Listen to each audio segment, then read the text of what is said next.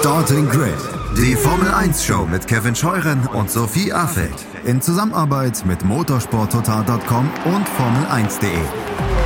Keep racing auf meinsportpodcast.de. Hallo und herzlich willkommen zu Starting Grid, dem Formel 1 Podcast auf meinsportpodcast.de. Äh, ja, was soll man sagen? Es war wirklich eine Fiesta Mexicana am vergangenen Wochenende beim Großen Preis von Mexiko. Vielleicht nicht zwingend, äh, was das Geschehen im Rennen betrifft, aber auf jeden Fall, was die Stimmung angeht. Aber trotzdem gibt es auch sportlich einiges, auf das wir heute blicken wollen. Wir sind ja mittendrin im letzten Tripleheader der Saison und in der nächsten Woche steht das Rennen in Brasilien auch noch auf dem Programm. Also es gibt viel wieder zu bereden. Und damit wollen wir auch gleich loslegen. Und mit wir meine ich dementsprechend natürlich nicht nur mich, ich bin Sophie Affelt, sondern auch den Moderator dieses Podcasts, Kevin Scheuren. Nein, Hi, nein. Heute bist du Moderatorin. Heute bin ich Co-Moderator. das ist äh, verschnupfte Grüße in äh, das Formel 1-Universum. Also ich hoffe, ihr seht es mir nach, wenn ich mich ein bisschen komisch anhöre. Aber deswegen freue ich mich umso mehr, dass du heute hier moderierst, weil dann kann ich einfach weniger reden. Ist auch nicht schlimm. Genau, als wäre es geplant gewesen. und äh, an unserer Seite ist außerdem auch wieder, und ich weiß, das wird viele Leute freuen, der stellvertretende Chefredakteur des Motorsport Network Germany, Stefan Ehlen, ist wieder da. Hi, Stefan. Ja, ich freue mich auch. Wunderschönen guten Abend zusammen. Damit aber immer noch nicht genug, denn spontan hat es auch der Chefredakteur vom Motorsport Network Germany noch geschafft, uns hier zu begleiten im Podcast. Also wieder geballte Kompetenz heute hier. Ich spreche natürlich von Christian Nimmervoll. Herzlich willkommen auch an dich, Christian. Hallo, Sophie. Ja, ich habe die ähm, viel zitierte Fiesta Mexicana eben schon angesprochen. Also Hätte man nur die Bilder vom Publikum gesehen, hätte man vielleicht denken können, dass Sergio Perez den großen Preis von Mexiko gewonnen hat. Das war nicht der Fall, aber der Mexikaner hat es bei seinem Heimrennen aufs Podium geschafft, hinter Lewis Hamilton und Max Verstappen, der seinen neunten Sieg in dieser Saison feiern könnte, äh, konnte. Und äh, ich muss sagen, also ich hatte schon auch echt ein bisschen Gänsehaut nach dem Rennen, als Perez da dann auch äh, seinen dritten Platz gefeiert hat in diesem Baseballstadion mit seiner Familie zusammen. Also es waren wirklich schöne Bilder, alles gepasst. Ähm, sagt es ja eben schon, das Rennen an sich war jetzt sicherlich nicht das Spannendste, was wir gesehen haben in dieser Saison. Trotzdem hat der große Preis von Mexiko aber ein paar interessante Geschichten auch hervorgebracht. Ähm, Stefan, mit Blick auch auf das vergangene Wochenende, wie bewertest du denn den Autodromo Hermanos Rodriguez so insgesamt als Austragungsort. Also der Vertrag zwischen der Formel 1 und den Promotern vor Ort, der läuft ja noch bis nächstes Jahr. Aber gehört äh, Mexiko für dich auch äh, langfristig in den Formel 1-Kalender? Ja, unbedingt. Also sowieso, solange Sergio Perez fährt, ich glaube, da hat man schon gesehen, was dieses Paket ausmacht, wenn du einen Local Hero hast, wenn du wirklich Fans auf den Tribünen hast, die da richtig mitfiebern und wenn auch die Strecke passt. Die Strecke ist ja auch ein bisschen außergewöhnlich dadurch, dass sie halt auf über 2000 Meter Höhe liegt und da die Motoren ganz anders belastet sind. Also wir sehen ja die kuriose Situation, die fahren quasi mit Monaco-Abtrieb und haben trotzdem einen irren Topspeed drauf. Also das finde ich schon mal faszinierend. Und ich glaube, die, die Strecke an sich ist jetzt vielleicht nicht so das ultimative Highlight. Ne? Es gibt eine lange Gerade, es gibt so ein paar Schikanen, es gibt so ein paar S-Kurven. Das Stadion ist natürlich mega von der Kulisse her, von der Atmosphäre. Ansonsten muss ich sagen, hätte ich gern die originale Zielkurve vielleicht auch mal gern wieder gesehen diese 180-Grad-Kehre, die ja sehr weitläufig ist insgesamt, das hätte mir auch persönlich wieder gut gefallen. Ähm, aber ansonsten dieses Gesamtpaket, also Stimmung, Flair. Ich sage immer, eine Strecke braucht auch Flair, so eine Veranstaltung braucht Flair. Dieses Flair vermisse ich in China, in Abu Dhabi, ich werde es auch in Katar vermissen. Ähm, das ist halt was, wo du einfach hinterher das Gefühl hast, wow, war geil. Und da hat irgendwo alles gepasst. Und du hast schon gesagt, Sergio Paris hat nicht gewonnen. Er hätte wahrscheinlich auch nicht gewinnen müssen, weil tatsächlich das Publikum so dabei war. Man hat es vom freien Training an gemerkt. Die haben dem jedes Mal bei jeder Runde zugejubelt, egal was er gemacht hat. Und wenn es nur eine Aufwärmrunde war, die haben mitgejubelt, die waren dabei, die waren gepackt. Und das war irgendwo schön zu sehen. Also toll, dass es diese Begeisterung gibt tatsächlich und dass die Leute so mitgehen mit Sergio Paris. Ich meine, das war eigentlich sogar das ideale Rennen dafür. Ne? Er hatte jetzt, er hatte jetzt zwar keine Siegchance, aber er war so dran und drin in diesem Rennen, hatte ja die einzig große Action, wenn man so will, dass die große Frage war halt bis zum Schluss, ja, packt er den Hamilton noch? Kriegt er den Hamilton noch? Das wäre die Sensation schlechthin gewesen. Also ich kann schon verstehen, dass die Fans da auch ausgeflippt sind, weil da jede Runde mitzugehen, der holt auf, nochmal fünf Zehntel, nochmal vier Zehntel, der kommt dran. Kann er den Hamilton packen? Also das war die ganz große Frage, glaube ich, in diesem Grand Prix. Und als Fan auf der Tribüne, glaube ich, das ist echt also ein Schmankerl gewesen. Und insofern würde ich denken, klar, wenn der Perez weiterhin noch ein paar Jahre dabei ist, wenn er vielleicht auch weiterhin in den konkurrenzfähigen Autos sitzen kann. Man hat gesehen, was da dann passiert in Mexiko mit der Roadshow schon vor dem Wochenende. Da wurde er gefeiert wie ein Rockstar und dann an der Rennstrecke auch. Also ich finde, bei diesem Grand Prix hat man so den Eindruck, das ist so ein richtiges Wohlfühlrennen für die Formel 1. Also da ätzt auch keiner über irgendwas, sondern da sagt jeder, wow, das ist cool, macht Spaß, Atmosphäre ist toll, Wetter passt. Und ähm, ja, ringsrum einfach Friede, Freude, Eierkuchen, hat man den Eindruck. Und ja, das hat man halt nicht so an jeder anderen Strecke im Kalender. Deswegen kann ich mir sehr gut vorstellen, dass die Formel 1 und Liberty Media sagen, Mexiko, gerne wieder, gerne länger. Also für mich ist das jetzt absolut ein Muss, dass das im Rennkalender bleiben muss. Ja, schauen wir mal, ob der Wunsch dann auch erfüllt wird. Ähm, Christian, äh, Stefan hat es eben schon angesprochen, also ein Sieg für Sergio Perez äh, war wohl eher unrealistisch. Trotzdem hätte Red Bull wahrscheinlich gern, oder ja, nicht wahrscheinlich, sondern sie hätten gern einen Doppelsieg gesehen, dann mit Verstappen auf 1 auf Perez auf 2. Ähm, den hätte Perez sicher auch gerne möglich gemacht, diesen Doppelsieg, aber er hat ja eben dieses Duell gegen Lewis Hamilton dann knapp verloren am Ende. Ähm, war dieser dritte Platz denn das Maximum, was Perez erreichen konnte an diesem Wochenende, oder wäre da irgendwo vielleicht doch noch mehr drin gewesen, deiner Meinung nach? Das ist im Nachhinein natürlich sehr schwierig zu beurteilen, aber theoretisch das Potenzial, Lewis Hamilton zu schlagen, war irgendwo schon da. Ich meine, am Vergleich zwischen Verstappen und Hamilton hat man gesehen, dass der Red Bull grundsätzlich mal das schnellste Auto war. Ich glaube, darüber gibt es äh, relativ wenig Diskussion.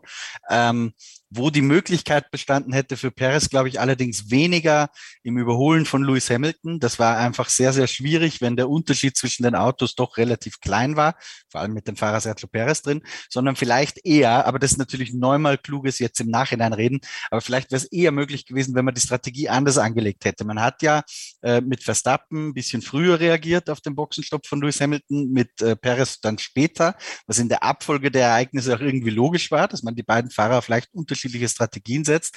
Im Nachhinein würde man es nur auf Perez individuell betrachten, wäre es wahrscheinlich klüger gewesen. Man hätte Sergio Perez sogar vor Lewis Hamilton reingeholt, damit er dann den Stint zu Ende fahren kann und den klassischen Undercut probiert. Also die Möglichkeit hätte schon bestanden. Ich verstehe es aus der Sicht, weil wie gesagt, im Nachhinein redet sich leicht. Ich verstehe aus der Sicht von Red Bull, dass sie es im Rennverlauf so gemacht haben. Aber das wäre natürlich schon eine Möglichkeit gewesen. Ein paar Runden früher rein als Lewis Hamilton, dann hätte er ihn, glaube ich, sehr unter Druck setzen können.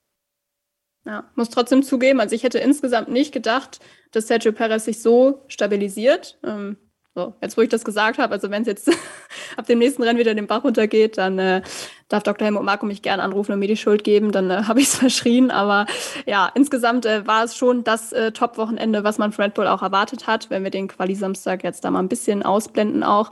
Und ja, eigentlich kann man nur hoffen, dass der Tequila dann wieder raus ist aus dem Blutbahn aller Beteiligten, wenn es dann in ein paar Tagen in Brasilien schon wieder weitergeht. Ähm, hatten ja einige da angekündigt, dass vielleicht doch ein bisschen was fließen wird. Und ja, muss man ihn auch lassen. Also auf diese Teamleistung kann man vielleicht auch mal wirklich das Glas heben. Ähm, da schließt auch die Leistung von Max Verstappen ein, der ja seine Führung in der Fahrerwertung durch den Sieg jetzt auf 19 Punkte ausgebaut hat. Die äh, Grundlage dafür hat er, ja, muss man sagen, mit seinem starken Bremsmanöver auch am Start gelegt, wo er das Rennen dann letztendlich auch gewonnen hat, denke ich. Also im Grunde kann man eigentlich gar nicht so viel zu seinem Rennen sagen, weil er halt einfach seinen Stiefel runtergefahren ist. Ähm, ja, aber eine kontroverse Situation gab es am Ende dann doch noch. Und zwar ging es da um die schnellste Rennrunde, die äh, Valtteri Bottas holen wollte. Und äh, Kevin, bei uns wurde da auch in der Telegram-Gruppe schon recht munter ähm, drüber diskutiert. Es sei ja schon sehr verdächtig danach aus, dass Verstappen den Bottas da eingebremst hat, um ihn eben seinen Versuch kaputt zu machen. Ähm, wie hast du das Ganze gesehen? War das fair und vor allem äh, war das nötig in der Situation? Ähm, es war nicht fair, aber es war nötig in der Situation. Ähm, und ich glaube, ich habe mir da jetzt zwei Tage mal Gedanken zu machen können und das einfach mal so ein bisschen sacken zu lassen, auch durch die Diskussion in der Gruppe und bin zu dem Entschluss gekommen, dass, glaube ich, um Weltmeister zu werden, eine kleine Portion Unsportlichkeit einfach dazugehört. Und wenn wir so auf die großen Weltmeister der Vergangenheit gucken, und da müssen wir gar nicht so weit zurückgucken, erinnern wir uns doch mal an Abu Dhabi 2016, als Lewis Hamilton wirklich alles, aber wirklich alles dafür getan hat, um Nico Rosberg einzubremsen, damit doch bitte Sebastian Vettel an ihm vorbeifährt, damit er Weltmeister wird. Und daran sieht man ja, dieses Kalkül, was ein Stück weit unsportlich ist, gehört vermutlich einfach dazu. Und da hat Max Verstappen vielleicht auf dieser anderen Ebene noch ein weltmeisterliches Rennen gefahren, denn äh, man muss ihm ja wirklich lassen, dass er trotz dessen, dass er ziemlich viel freie Fahrt hatte, er so viel kognitive Präsenz hatte, um sowohl die, die Strategie seines Teams irgendwie in die richtige Richtung zu lenken, als auch äh, dann solche Situationen mitzubekommen. Und das spricht ja wirklich maximal für ihn. Ich bleibe aber dabei, dass es natürlich in gewisser Weise unsportlich ist, aber wie ich es auch gesagt habe, es musste in dem Moment wohl einfach sein und ist ein weiteres, ein weiteres Indiz dafür, dass in Max Verstappen ein Weltmeister schlummert, der vielleicht schon in diesem Jahr aufwachen darf. Wie stehst du denn generell zu diesem Thema schnellste Rennrunde? Also findest du, dass das einen großen Mehrwert irgendwie hat oder könntest du darauf auch verzichten? Nö, ich finde schon, dass es einen Mehrwert hat, weil ähm, es ja durchaus auch eine individuelle Prämierung einer Leistung sein kann. Ähnlich wie so eine Qualifying-Runde, die mit einer Pole-Position prämiert werden kann. So kann ja jemand im Rennen dann auch nochmal so ein, so ein individuelles Hoch feiern. Wenn, es jetzt, muss ja dann nicht mal einer sein, der im Top-Team fährt, sondern kann ja auch mal jemand anders sein. Ist natürlich eher unrealistisch, aber deswegen finde ich es schon gut, wenn es so bleibt, dass es diesen einen Punkt gibt. Ich finde, man könnte mal darüber sprechen, ob es dann unbedingt nur für jemanden in der Top 10 sein muss. Also, warum soll denn keiner, der äh, in, als 15. oder so wie Bottas ähm, die schnellste Runde fährt, den Punkt nicht bekommen? Also, dadurch, dass es ein individueller, individueller Punkt ist für den Fahrer, könnte man darüber mal sprechen, dass man auch diesen Leuten dann den Punkt gibt. Aber ansonsten finde ich das durchaus okay, dass es das gibt. Ja, würde ich mich auch anschließen. Aber ich muss auch sagen, also das mit den äh, Top Ten, also nicht, finde ich auch ein bisschen schwierig. Auch einfach, weil dadurch die Schere vielleicht ne, zwischen Top-Teams und, und Hinterfeldteams so ein bisschen weiter aufgeht. Aber ja, um das jetzt auch für dieses Wochenende abzuschließen, also ähm, ja, Valtteri Bottas ähm, hat dann ja nach einem weiteren Boxenstopp es doch noch in der allerletzten Runde dann geschafft, Verstappen diesen Punkt zu entreißen, sage ich mal. Ähm, ja, ist wahrscheinlich aber auch nur ein sehr schwacher Trost, denn insgesamt hätte es eigentlich nicht bescheidener laufen können für den Finn, nachdem er Samstag äh, echt noch relativ überraschend die Pole geholt hat, mit vielleicht einer der besten Quali-Runden seiner Karriere sogar. Und äh, eine Motorenstrafe musste er auch nicht in Kauf nehmen an diesem Wochenende, im Gegensatz zu vielen anderen. Dennoch lief es eben am Sonntag denkbar schlecht. Ähm, er wurde ja direkt in Kurve 1 dann äh, von Daniel Ricciardo gedreht und ist dann ans Ende des Feldes zurückgefallen. Ähm, Christian, hat es dich überrascht, äh, dass es da für Ricciardo in dem Fall äh, keine Strafe gab? Ja, hat es schon. Ähm, tatsächlich ist es so, wenn man sich es öfter anschaut, das haben wir äh, Stefan hätte ich jetzt fast schon gesagt, ausnahmsweise warst du ja nicht bei unserer Notenkonferenz dabei am Montag. Ähm, aber wir haben das auch nochmal besprochen. Je öfter man sich das anschaut, desto weniger will man Daniel Ricciardo diese Strafe geben. Oder sagen wir es anders, er hat eigentlich nichts ganz Blödes gemacht. Ja, es war schon ein bisschen unglücklicher Rennunfall. Die Frage ist immer, wie ist die Stringenz mit anderen Zwischenfällen? Und da ist halt mein Gefühl schon, dass man das in anderen Situationen teilweise bestraft hat. Ähm, ich persönlich finde auch, dass man es nicht unbedingt bestrafen sollte, aber es muss halt dann irgendwie zu anderen Entscheidungen passen. Wenn die Formel 1 sagt, passt, solche Zwischenfälle bestrafen wir nicht mehr, ähm, dann ist das für mich in Ordnung, dann fände ich das gut. Let them race, haben wir auch in diesem Podcast schon sehr oft drüber gesprochen. Aber wenn man sich anschaut, was sonst so bestraft wurde, dann ist mein Gefühl schon, hätte man da eigentlich auch eine kleine kleine 5-Sekunden-Strafe oder so zum Beispiel geben müssen. Ja, muss ja auch sagen, Strafe, das hat Toto Wolf dann nachher auch gesagt, hätte Walter Bottas vielleicht auch geholfen, ne? weil er hatte echt, das hat man auch gesehen, das ganze Rennen eigentlich extreme Probleme dabei, äh, an dem McLaren von Daniel Ricciardo dann eben auch wieder vorbeizukommen. Und ähm, ja, insgesamt muss man halt festhalten, jetzt auch unabhängig von der Schuldfrage, dass das Ergebnis von Butter, äh, Bottas natürlich denkbar unglücklich war jetzt äh, für die WM aus Sicht von Mercedes, auch ähm, für die Konstrukteursweltmeisterschaft, denn äh, da ist Red Bull jetzt auch nur noch einen äh, läppischen Punkt hinter den Silberpfeilen. Das sah ja auch schon mal anders aus in dieser Saison. Und äh, das, obwohl Valtteri Bottas ja eigentlich schon relativ viele Punkte auch gesammelt hat seit seiner Vertragsunterzeichnung bei Alpha. Ähm, Stefan, insgesamt, was glaubst du, ähm, was würde es Bottas denn noch bedeuten, diesen einen Konstrukteurs-WM-Titel mit Mercedes noch zu holen in diesem Jahr? Ist das was, wofür er jetzt noch alles investiert, was noch in ihm steckt und vielleicht auch mal irgendwie ein Risiko eingeht? Oder ist der eine Titel mehr oder weniger jetzt egal, wenn er das Team dann in ein paar Wochen wechselt? Ist ja recht interessant, wie die Wahrnehmung gerade ist zu Valtteri Bottas. Viele sagen ja auch quasi, der hat keinen Bock, der hält nicht mehr rein mit letzter Konsequenz oder so. Ne? Dem ist es gar nicht mehr so wichtig, was da passiert auf der Rennstrecke, solange er so für sich mal noch ein bisschen glänzen kann und so ein paar Ergebnisse abstaubt, wie jetzt die Paul oder halt auch mal dann noch ein Sieg. Ähm, glaube ich ehrlich gesagt nicht. Ich glaube tatsächlich, Valtteri Bottas, der tickt so, dass er das noch gut zu Ende bringen will. Ich glaube, da ist er wahrscheinlich auf einer ähnlichen Wellenlänge wie Sebastian Vettel, der bei Ferrari auch nicht hingeschmissen hat auf einmal, sondern gesagt, das ziehe ich jetzt noch durch. Und ich finde es aber auch bemerkenswert tatsächlich, wie befreit er doch fährt. Und da kann man doch irgendwo auch die Frage aufmachen und stellen, ja, wie wäre das denn gewesen mit Walter Bottas in den letzten Jahren, wenn der zum Beispiel gewusst hätte, ja, für zwei Jahre bist du gesetzt, wenn er nicht jedes Jahr hätte bangen müssen darum, ob er nächstes Jahr noch im Mercedes sitzen darf oder nicht. Also diese Sicherheit, die er jetzt scheinbar hat bei Alfa Romeo, zu wissen, die langfristige oder mittelfristige Planung, die sitzt, das tut ihm scheinbar echt gut. Also die Leistungen, die er da bringt, die sind 1A. Jetzt im Rennen muss ich sagen, ja, äh, das war vielleicht auch einfach so eine Nummer, die konnte er nur verlieren. Wenn du in Mexiko aus der ersten Reihe losfährst oder konkret aus der Pole Position in seinem Fall, die Statistik sagt uns ja, das wird selten was. Und insofern war die Ausgangslage natürlich extrem blöd. Und wie er es macht, kann er es eigentlich nur falsch machen, glaube ich. Also wenn er in den Hamilton reinfährt, ist sowieso GAU. Ne? Wenn er dann aber den äh, Verstappen abräumt, ist es zwar gut für Mercedes, aber insgesamt auch nicht besonders toll. Ähm, hatten wir ja alles schon, zumindest indirekt in Ungarn. Und naja, was soll er dann groß machen? Also irgendwo, glaube ich, ist der Druck natürlich immens. Du darfst keinen Mist bauen in dieser Situation, weißt aber auch, die Wahrscheinlichkeit ist relativ hoch, dass halt dann am Ende der Verstappen halt doch durch ist. Also so oder so, du kannst irgendwie nur doof aussehen bei der ganzen Geschichte. Und der Bottas ist, glaube ich, schon auch einer, der solche Situationen eher mal anzieht. Und wenn es dann so spitz auf Knopf kommt, ich glaube, das kann man eben attestieren, dann ist er nicht so ganz überlegen wie andere Fahrer im Feld. Also wir hatten die Situation ja schon öfter, dass er dann als Bremsklotz für Max Verstappen eingestellt wurde, mehr oder weniger, ne, im Rennen. Ich glaube, Russland war es zum Beispiel. Ja, und dann kam der Verstappen von hinten und zack, war er durch. Also da gab es schon mehr so Situationen, wo man den Eindruck hatte, Mensch, Bottas, da hätte man vielleicht doch ein bisschen mehr Engagement gebraucht jetzt in der Situation und wenigstens eine halbe Runde halt mal rauszögern müssen, dass der Verstappen durchkommt. Und irgendwo habe ich den Eindruck dann, vielleicht ist es die letzte Konsequenz, die ihm auch im Zweikampf mit Hamilton über das ganze Mercedes-Zeitalter für ihn da gefehlt hat. Da konnte man ja immer auch oft angreifen, ja, er ist schnell, er hat es im Qualifying wirklich drauf und an guten Tagen ist er sensationell in Form, der Valtteri Bottas.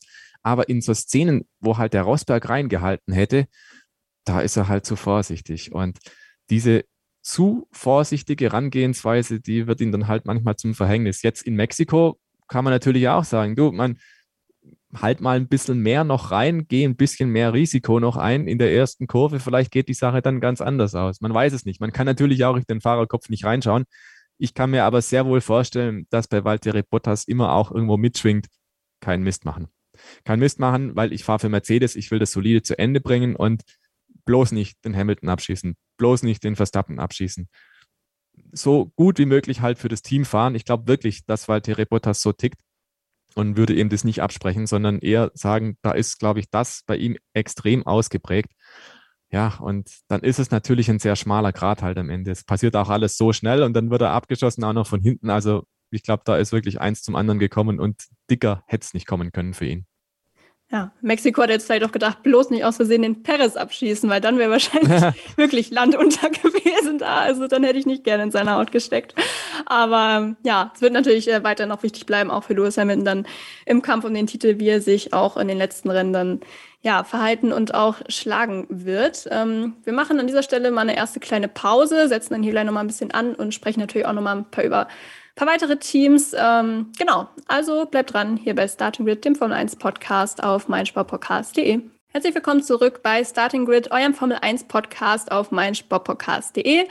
Wir sind mittendrin in der Rennanalyse zum Grand Prix in Mexiko. Ähm, wir haben eben ja über das Rennen von Valtteri Bottas schon gesprochen und ja, Fakt ist, dass die ganze Situation natürlich auch Lewis Hamilton nicht zwingend geholfen hat. Bei dem muss man allerdings sagen, der kann sich eigentlich nicht viel vorwerfen lassen am Sonntag. Er hat eigentlich keinen Fehler gemacht, ähm, aber der Red Bull war dann eben doch einfach das schnellere Auto an diesem Wochenende.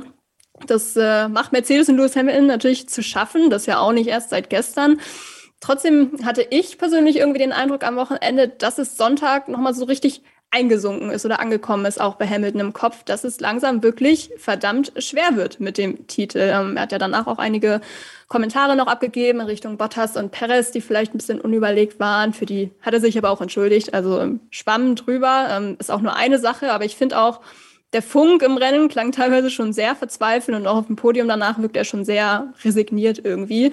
Natürlich auch ein Stück weit nachvollziehbar. Ich meine, wir haben halt nur noch drei, vier Rennen, genau. Und äh, vielleicht sieht ihr ja wirklich ein bisschen die Titelchancen dahin schwimmen, Kevin. Ähm, ich weiß nicht, habe ich da jetzt zu viel reinterpretiert äh, in seine Reaktion in und nach dem Rennen oder hattest du da auch irgendwie einen ähnlichen Eindruck? Weil man muss ja sagen, zum Beispiel Toto Wolf auf der anderen Seite, der wirkte ja nach dem Rennen eigentlich äh, relativ relaxed noch. Ja, es ist halt, Christian und ich haben es am Sonntagabend im ähm, Livestream bei YouTube besprochen. Äh, bei Lewis Hamilton muss man natürlich immer so 10% Drama abziehen. Das gehört halt irgendwie dazu, das ist ein guter Ton. Aber natürlich merkt er langsam, dass ihm da die Fälle davon schwimmen, weil er kennt jetzt auch die nächsten Strecken und kann sich da durchaus äh, denken, dass das jetzt nicht zwangsläufig eine sichere Kiste ist, dass der Mercedes da plötzlich wieder funktioniert. Und ähm, Mexiko war eigentlich auch eher mal ein Ort, der ihm sehr gefiel und wo er gerne schon mal gefeiert hat, wo er auch schon mal Weltmeister wurde. Und jetzt siehst du da die ganzen mexikanischen Fans mit Red Bull-Flaggen feiern. Also ist im Endeffekt egal, ob sie Perez gefeiert haben oder einfach nur den Fakt, dass nicht Lewis Hamilton Weltmeister wird. Weil das ist ja so ein bisschen auch, spielt ja da auch bei vielen mit. Ne? Hauptsache nicht Hamilton. Und äh, sein Funk war tatsächlich sehr interessant. Auch dieses äh, Are you still there?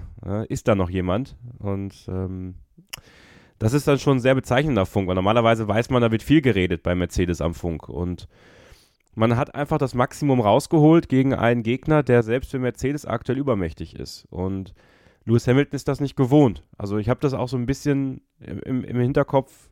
Also ich finde, es ist für ihn die, die nervenaufreibendste Situation, sogar noch nervenaufreibender, als es mit Rosberg war, verglichen damals mit Alonso vielleicht. Also, weil es einfach so viele Dynamiken gibt und, und ja, beides waren Teamduelle, interne Teamduelle. Das mit Massa sah ich aber nicht als so nervenaufreibend, äh, wie es vielleicht heute von außen gesehen wird. Aber es ist einfach dieser, dieser Fakt, dass da jetzt einer ist, der schneller als er ist, in einem Auto, das schneller als seins ist. Und damit kommt man als Sportler natürlich auch nicht so gut klar. Ne? Wenn du ständig oben warst, ähm, dann plötzlich nicht mehr da zu sein. Ich kann seine Resignation schon verstehen. Ich kann aber auch Toto Wolf verstehen. Dessen Rolle ist nun mal, Optimismus zu äh, verbreiten im Team. Also der kann sich jetzt nicht hinstellen und genauso resigniert äh, reden. Damit wird er sich da auch keinen Gefallen tun. Also ich glaube, dass vieles dann halt so dieser äh, Moment ist, in dem Fahrer, in dem Sportler sich halt wirklich sehr enttäuscht zeigen und am nächsten Tag entschuldigen sie sich entweder für irgendwelche Postings oder für irgendwelche Interviews äh, oder sagen dann halt Still We Rise. Und das ist halt Lewis Hamilton. Und es wird halt so sein, dass er am Sonntag wieder angreift in Brasilien, aber wenn es da auch nicht für einen Sieg reichen sollte, dann wird es schon sehr, sehr dünn, die Luft für Hamilton da oben an der Spitze.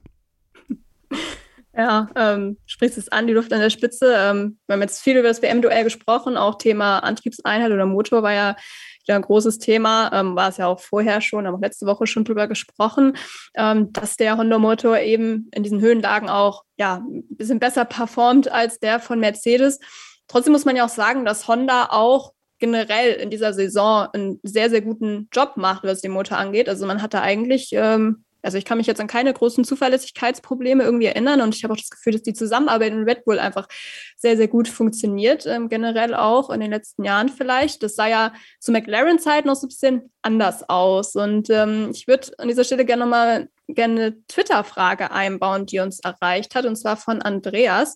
Der fragt nämlich, ähm, was macht Red Bull anders oder besser als McLaren damals ab 2015, wo ja gar nichts zusammenlief? Christian, ich würde es einfach mal an, an dich weitergeben. Hast du da eine Idee?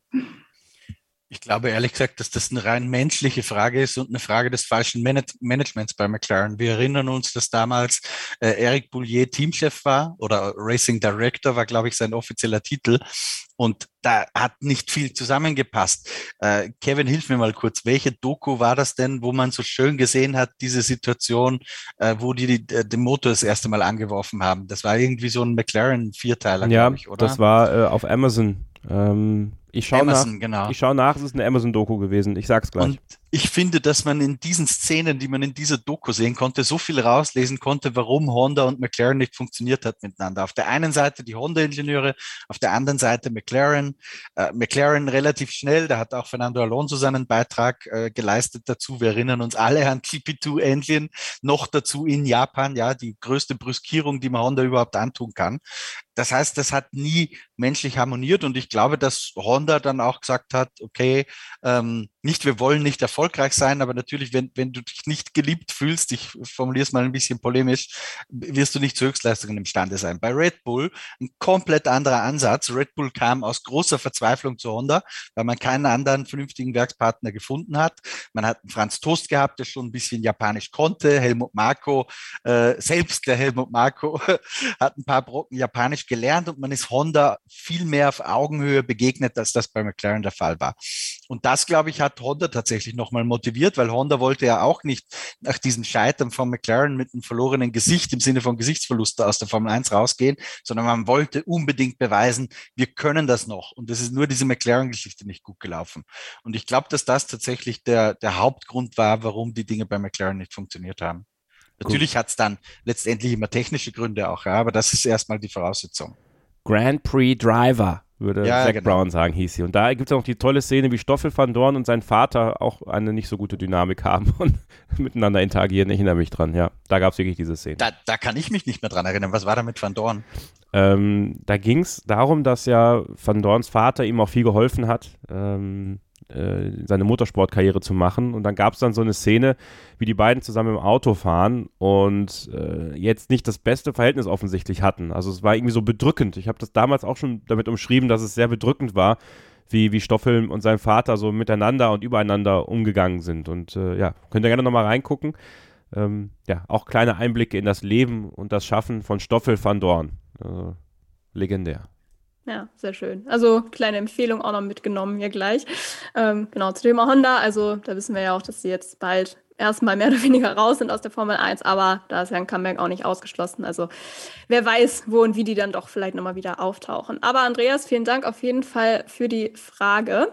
Ähm, wir wollen nochmal zurückkommen zum Rennen am Sonntag und jetzt auch noch ein bisschen mehr aus, aus Mittelfeld auch gucken. Man muss ja sagen, also so ein paar ehemalige Weltmeister haben auch ganz gute Leistung gezeigt am vergangenen Wochenende mit Sebastian Vettel auf Platz 7, Kimi Räikkönen auf Platz 8 und Fernando Alonso, der Neunter geworden ist.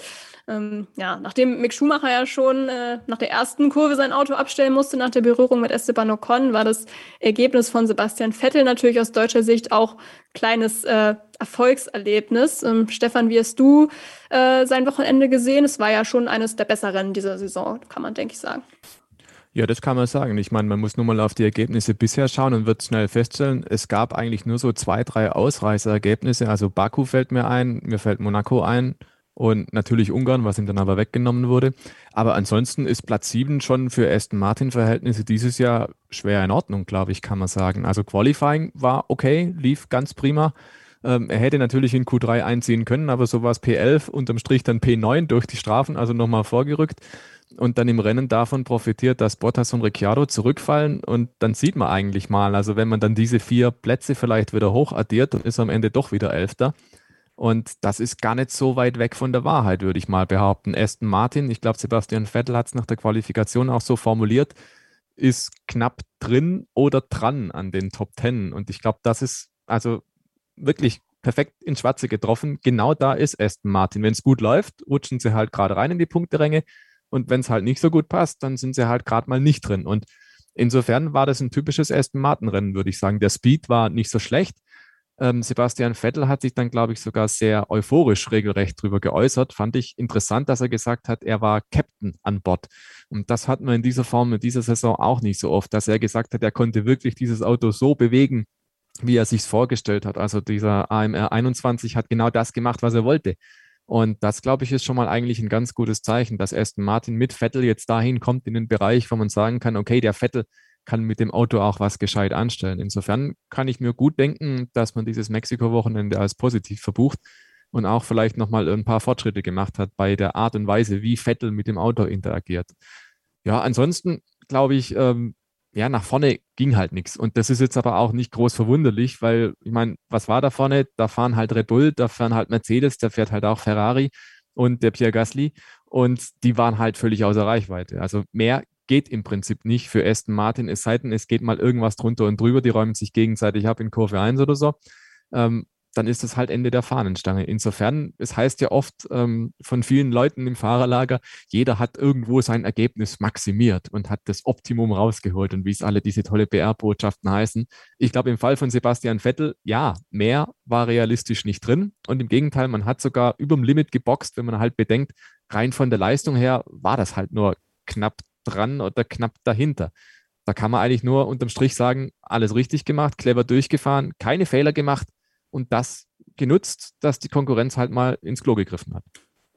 Ja, und äh, ein paar wichtige Punkte auch mitgenommen. Bei Lance Stroll lief es ja nicht äh, so gut, kann man sagen. Der hatte ja eh eine Startplatzstrafe, hat ja ein paar Motorenkomponenten auch getauscht und äh, musste eh von hinten starten, hatte dann ja aber auch noch äh, den Crash im Qualifying gleich am Anfang. Von daher da nochmal ein Pluspunkt eigentlich auch, muss man sagen, für Sebastian Vettel, ähm, der ja da auch nicht so richtig auf äh, Teamwork bauen konnte mit Windschatten etc. wie manch anderer. Also ja, schon ganz gute Leistung. Ich hatte jetzt den Crash von Stroll eben schon angesprochen. Der hatte dann ja auch einen neuen Motor, glaube ich, ähm, genommen sogar dann noch zum Rennen, also von Samstag auf Sonntag. Dadurch äh, hatte das ja eigentlich keinen Einfluss, sage ich mal, diese, dieses Wechseln vom Motor. Ähm, weil er ja eh schon von hinten gestartet wäre. Deshalb ist glaube ich, auch schon öfter vorgekommen in dieser Saison oder in der Vergangenheit ja sicher auch. Hm, Christian, wie sinnvoll ist denn diese Regel überhaupt, äh, wenn sowas sein kann? Oder wäre es nicht vielleicht auch sinnvoller nachzudenken, dass solche Strafen dann auch vielleicht ins nächste Rennen irgendwie transportiert werden oder so? Also ich finde eigentlich momentan brauchen wir diese Motorenstrafen äh, einfach, weil es eine Kostengeschichte ist. Ja, würde man die nicht haben, würden die Hersteller ja einfach so viele Motoren da reinbauen, wie sie wollen. Dann würden die Kosten auch wieder entsprechend explodieren. Da macht es übrigens, bin ich zumindest der Meinung, keinen Unterschied, ob man jetzt sagt, es sind drei Motoren oder fünf, weil wenn wir fünf Motoren freigeben würden für die Saison, dann würden sie die halt so ans Limit bauen, dass sie sechs brauchen. Also ich glaube, das wird nicht viel ändern. Aber ich habe es schon mal in einer anderen Diskussion mit dem Stefan gesagt, dass ich der Meinung bin, an dem Punkt, wo ein Budget Cap für die Motoren kommt, und wenn man das überzieht, auch entsprechende äh, Vertragsstrafen für dieses Budget Cap vorgesehen sind. Und das Cap soll ja mit dem neuen Motorenformat dann kommen, entweder 2025 oder 2026. An dem Punkt sind für mich die Motorenstrafen obsolet. Weil wenn sich ein Team dafür entscheidet, okay, äh, wir riskieren ein bisschen mehr, äh, brauchen mehr Motoren dafür, ähm, die sind aber gleich teuer äh, oder beziehungsweise wir kriegen das in unserem Budget unter, naja, dann sollen sie es halt da investieren. Ein anderer sagt vielleicht, wir bauen lieber weniger Motoren, haben also weniger Produktionskosten und stecken dafür ein bisschen mehr Geld in Entwicklung. Unterm Strich fällt damit auf jeden Fall das Kostenargument komplett weg und damit meiner Meinung nach auch die Notwendigkeit dieser Motorenstrafen. Da würde ich noch ergänzen, also es gibt auch die Überlegung zum Beispiel, das wird auch in den sozialen Medien hin und wieder diskutiert, dass man sagt, warum nicht einfach Punkte abziehen? Zum Beispiel für denjenigen Fahrer, der halt dann den Motor wechselt. Man könnte zum Beispiel hergehen und sagen, der punktet nicht für die Konstrukteurswertung in diesem Rennen oder es gibt 10 Punkte Abzug oder 15 oder was auch immer. Hätte ich auch für einen recht smarten Weg gehalten, da irgendwo einzugreifen, weil es tut den Teams tatsächlich weh, wenn sie Punkte verlieren. Wir sehen es ja auch im Mittelfeld, wir sehen es an der Spitze, wie spitz auf Knopf da alles zugeht, wie eng das gerade ist. Das sind zehn Punkte hin oder her schon ein Argument in die eine oder andere Richtung. Also das könnte tatsächlich auch mal was sein. Und ganz ehrlich, mir wäre es irgendwo lieber, dass da ein bisschen mehr Transparenz drin ist, was da jetzt gerade so passiert und warum und wieso, weil dieses ständige nach hinten schicken und wie du sagst, Sophie, manche Strafen verpuffen dann doch, weil sie ohnehin nach hinten gehen. Ach, dann nehme ich noch zwei, drei andere neue Komponenten quasi straffrei dazu. Das ist irgendwo in sich auch nicht ganz stimmig. Und da denke ich mir irgendwo, das Gelbe vom Ei hat die Formel 1 hier noch nicht gefunden. Also ich erinnere mich mit Schrecken ja an die Zeit zurück, McLaren Honda, ne? Ähm, ich glaube, plus 72 Stadtplätze oder so in Belgien war es mal, dass sie fast in Lüttich losgefahren sind. Für Stoffe! Äh, Stoffe! Stoffe! Jensen! Ähm, das, das war auch nicht gut, ne? Und dann dieses ständige Zurückversetzen irgendwie, die Top-Teams, wenn die das machen, die fahren ohnehin halt immer dann irgendwo doch noch in die Punkte, in den allermeisten Fällen. Siehe Verstappen in Sochi, auch Hamilton in der Türkei und so weiter. Ne? Also die holen dann schon noch mal was für sich raus. Aber dann denke ich mir, da ist dieses Handicap vielleicht auch nicht groß genug. Wenn du jetzt aber halt sagst, okay, macht ihr werdet nach hinten strafversetzt oder ihr, ihr verliert halt einfach 20 Punkte oder der Hamilton kriegt keine Konstrukteurspunkte für dieses Rennen oder der Verstappen, dann ist es schon so, dass das einfach wehtut. Das schmerzt dann, glaube ich, auf einer anderen Ebene. Und ja, also ich finde nur, jetzt ohne das alles bewerten zu wollen, aber ich finde nur, da könnte man nochmal drüber nachdenken, ob es da nicht sinnvollere Wege gäbe, diese Strafen oder diese, diese Motorensituation, wenn überzählige Komponenten genutzt werden, irgendwie versuchen, in einen sinnvollen Rahmen zu gleiten. Ja, also ich, ich habe auch gelesen, ich glaube, viele Teamchefs hatten sich ja auch vor kurzem erst dazu geäußert, zu dieser ganzen Situation. Und ich meine, es war Toto Wolf, der auch das angesprochen hatte mit dem Abzug, ähm, mit den Punkten für die Konstrukteurs-WM. Der meinte aber, glaube ich, dann, dass die Teams halt, wenn es dann um die Fahrer-WM geht, äh, den Motor halt dann trotzdem einfach einsetzen. Ähm, von daher, gut. Es, sie haben auch alle gesagt, es gibt halt einfach keine richtig guten oder perfekten Alternativen zum aktuellen System. Von daher ja, wird das wahrscheinlich noch so ein bisschen ein Talking Point äh, bleiben, auch in naher Zukunft. Ähm, ja, wir gehen jetzt äh, nochmal in die nächste Pause, hören uns dann aber gleich hier wieder und sprechen natürlich auch unter anderem noch über Brasilien. Also bleibt dran hier bei Starting Bridge, eurem Formel 1 Podcast auf meinsportpodcast.de. Wie viele Kaffees waren es heute schon? Kaffee spielt im Leben vieler eine sehr große Rolle. Und das nicht nur zu Hause oder im Café, sondern auch am Arbeitsplatz. Dafür gibt es Lavazza Professional. Kaffee am Arbeitsplatz, der genauso lecker schmeckt wie in eurem Lieblingscafé. Die perfekte Kaffeelösung für jede Art von Unternehmen. Klein, mittel, groß. Ihr habt auf jeden Fall einen Kaffee, der schmeckt. Die richtige Motivation für eure Arbeitstage. Alle Infos zu Lavazza Professional findet ihr auf lavazzapro.de mit allen Kaffeelösungen für euer Büro. Wir sind zurück bei Starting Grid, dem Formel 1 Podcast auf meinsportpodcast.de. Wir, das sind äh, ich, Sophie Affelt, Kevin Scheuren und vom Motorsport Network Germany Christian Nimmervoll und Stefan Ehlen. Wir haben jetzt eben auch schon über Aston Martin gesprochen. Da ist natürlich der Weg dann zu Alpine auch nicht weit. Ähm, auch Fernando Alonso hat ja ein paar Punkte geholt, äh, zwei Stück, um genau zu sein. Das äh, hätten vielleicht auch noch mehr sein können, wenn er denn nicht in der Qualifikation in äh, ja, Q1 eliminiert worden wäre, auch noch von seinem eigenen Teamkollegen. Aber ja, man muss letztendlich sagen, viel geändert hat es wahrscheinlich auch nicht, denn äh, ja, Pierre Gasly hat ein sehr, sehr sauberes Rennen an diesem Wochenende abgeliefert und hat dafür gesorgt, dass Alpha Tauri jetzt punktgleich ist mit Alpine in der Konstrukteurswertung auf Platz 5. Ähm, Gasly hat sich ja auf äh, Position 5 äh, qualifiziert und äh, durch Bottas äh, Dreher dann natürlich auch profitiert, hat dann aber auch souverän den vierten Platz nach Hause gefahren. Ähm, Kevin, war es für dich äh, das perfekte Rennen für Per Gasly? Ich meine, viel mitbekommen haben wir davon ja nicht, aber zu meckern gibt es eigentlich viel, oder? Nee, es war das perfekte Wochenende für Pierre Gasly, würde ich sagen. Also ähm, man kommt an ihm nicht vorbei und das freut mich für ihn persönlich tierisch, weil ja, ich würde es ihm schon gönnen, dass er nochmal eine zweite Chance bei Red Bull bekommt und dann auch wiederum nicht, weil solange Max Verstappen da fährt, kannst du als zweiter Fahrer einfach nicht gewinnen. Da musst du dich dann wirklich sehr krass bücken und ich glaube nicht, dass Pierre Gasly jemand ist, der sich gerne bückt und würde ihm wirklich raten, jetzt noch dieses Hoch mitzunehmen, seinen Aktienkurs so zu steigern, dass sich andere Teams nach ihm die Finger lecken und ihm vielleicht ein richtig gutes Angebot machen. Also da schaue ich zu Alpine, ähm, weil nach wie vor glaube ich, dass es gut wäre, einen französischen Fahrer zu haben, den man auch vermarkten kann. Das kann man mit Esteban Ocon einfach nicht. Also, äh, Entschuldigung an jeden Esteban Ocon-Fan, aber der ist einfach nicht, äh, der ist nicht sexy genug. Ja, mit dem man, kannst man hätte nicht gedacht, dass es noch langweiliger Stoffel von Dorn geht, oder? Und dann kommt Esteban Ocon. Das ist halt wirklich so. Also, ja, es ist, wenn es nicht so traurig wäre, wäre es wirklich witzig. Aber es ist halt nicht, nicht so geil. Also da könnte ich Pierre Gasly, könnte ich mir sehr gut vorstellen. Dann könnte ich mir Pierre Gasly sehr gut auch bei Aston Martin vorstellen, wenn Sebastian Vettel irgendwann die Segel streicht. Weil, auch wenn Lance Stroll äh, sicherlich irgendwo eine Bevorzugung bekäme, so weiß, glaube ich, Lawrence auch einzuschätzen, dass wenn da einer kommt, der faktisch besser ist als er, dass Lance dann einfach das als Hobby machen darf. Ja, als gut bezahltes Hobby, das Geld bleibt in der Familie. Und da könnte ich mir Pierre Gasly zum Beispiel auch ganz gut vorstellen, denn dem kannst du auch einen Aston Martin hinsetzen und mit ihm für Aston Martin werben. Und dann die ganz große Variante, das wird natürlich höchstwahrscheinlich nicht passieren, aber mein Gott, er sollte groß träumen können.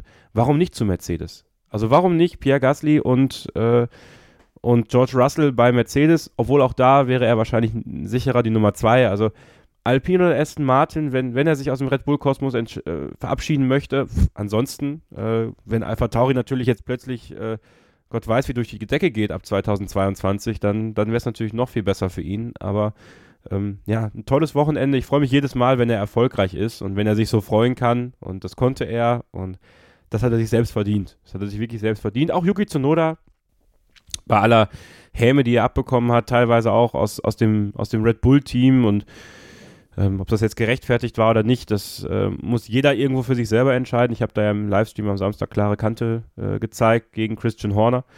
Ähm, er, auch er verbessert sich und das hilft dem Team. Franz Toast ist ein idealer Teamchef für ihn, da kann er sich entwickeln und ähm, ja, ich habe mich gefreut. Es war wirklich, ähm, wenn du so willst, wirklich das perfekte Rennen, ja. Wenn du Yuki Tsunoda jetzt auch schon ansprichst, ähm, dann stelle ich natürlich auch gleich noch die, die Anschlussfrage. Du hast ja gerade angesprochen, was noch am Wochenende passiert ist. Ähm, klar, Red Bull hat inzwischen auch richtig gestellt, dass es jetzt nicht Tsunodas Fehler war, ähm, was da eben geschehen ist im, im Qualifying. Mm, trotzdem ist es ja so, dass solche Kommentare wie zum Beispiel jetzt von Red Bull eben kamen, nicht zwingend zum Selbstvertrauen beitragen. Auch mit Blick darauf, wie schwierig die Saison für Tsunoda ja bislang war. Und äh, er ist vielleicht auch immer noch nicht ganz da, wo man ihn bei Red Bull und Alpha Tauri vielleicht haben möchte. Aber ähm, trotzdem ähm, kann man ja sagen, dass er an den letzten Rennwochenenden eigentlich ganz gute Leistung gezeigt hat. Deshalb glaubst du, dass diese Vorwürfe, auch wenn sie jetzt zurückgenommen wurden, diesen leichten Aufwärtstrend äh, negativ beeinflussen könnten vielleicht? Oder steht er da drüber? Ja, das weiß ich halt nicht. Also er ist jung, das äh, darf man nicht vergessen. Und er war jetzt auch in der Formel 2 nicht so der Überflieger. Ja, er war wirklich gut. Äh, es war ein super Fahrer aber ich glaube, der, den hat man halt ein bisschen zu hoch gelobt äh, zu Beginn der Saison. Und ähm, das hat er natürlich sehr gut aufgenommen, ähm, leider zu gut für ihn teilweise. Ob ihn das, was da jetzt passiert ist in der Türkei und äh, in der Türkei, in, äh, in Mexiko, was, ob, ob das jetzt ähm, ihm diesen Knacks gibt, ich hoffe es nicht für ihn, weil äh, äh diese, diese, diese Unbekümmertheit und sowas und dieses Ich scheiß mir nix, will Christian sagen, das ist ja genau das, was wir sehen wollen. Und man hat so ein bisschen das Gefühl, dass er jetzt natürlich gerade sehr geschliffen wird in dieser Red Bull-Maschinerie. Und es ist halt die Frage, ob, ob, äh, ob der Genie aus der Dose kommt bei ihm irgendwann äh, oder ob man diese Dose irgendwann auch in den Müll wirft oder äh, zum Pfand gibt. Ja, und dann zumindest ein bisschen was rausbekommt in Form eines, eines nächsten Juniors. Und da würde ich mir ein bisschen mehr Fingerspitzengefühl wünschen. Das habe ich auch am Samstag klar gesagt. Ähm, ob es diesen Knacks bei ihm gibt. Ich hoffe nicht. Ich hoffe, dass diese positive Form, dass er die irgendwie konservieren kann und äh, ja, dann wieder, wieder in Brasilien angreifen kann. Weil ähm, das hilft auch dem Team und das, das hilft auch Pierre Gasly. Und deswegen ja, äh, hoffe ich, dass es, dass es okay wird für ihn. Äh, Christian, es wird ja auch immer viel davon gesprochen, ne, dass, dass die Alpha Tauris möglichst natürlich auch Red Bull irgendwie im WM-Kampf helfen sollen, wenn es sich anbietet.